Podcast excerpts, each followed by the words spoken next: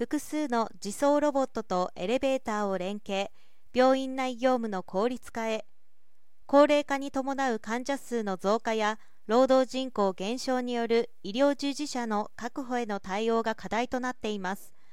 日本において特に新型コロナウイルス感染症と戦う最前線の医療現場においては感染予防の観点からロボットをはじめとする非接触サービスへの期待が高まっています。藤田医大川崎重工シークセンス。TIS は今月16日医療従事者の負担軽減業務効率化を目指す取り組みとしてサービスロボットを使った実証実験を藤田医大で開始しました。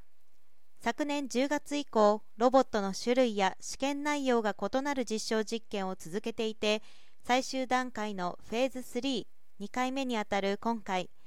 TIS 提供マルチロボットプラットフォームロボティックベースを用いロボットとエレベーターの連携を含む配送業務自動化を検証します。複数フロアにロボットを複数台配置しエレベーターやセキュリティドアとロボットを連携させながらスタッフステーションから検査室までの検体搬送業務や臨時薬剤の配送を24時間体制で行い複数台ロボット運用時の課題や現場での運用方法。ロボットと人がエレベーターに相乗りする場合の運用方法についても検証します。ロボット本体はフェーズ31回目実証実験の際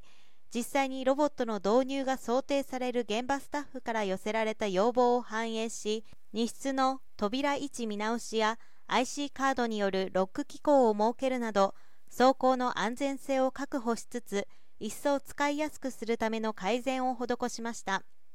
複数ロボットとインフラ整備との相互連携を実現するために上記プラットフォームを活用し運用するロボット同士の干渉はシークセンスのロボット制御技術で対応しています。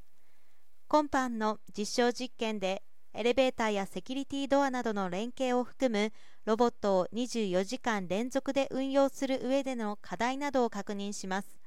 そうして藤田医大での2022年度内トライアルサービス開始ロボット導入に向けた最終準備を進める考えです。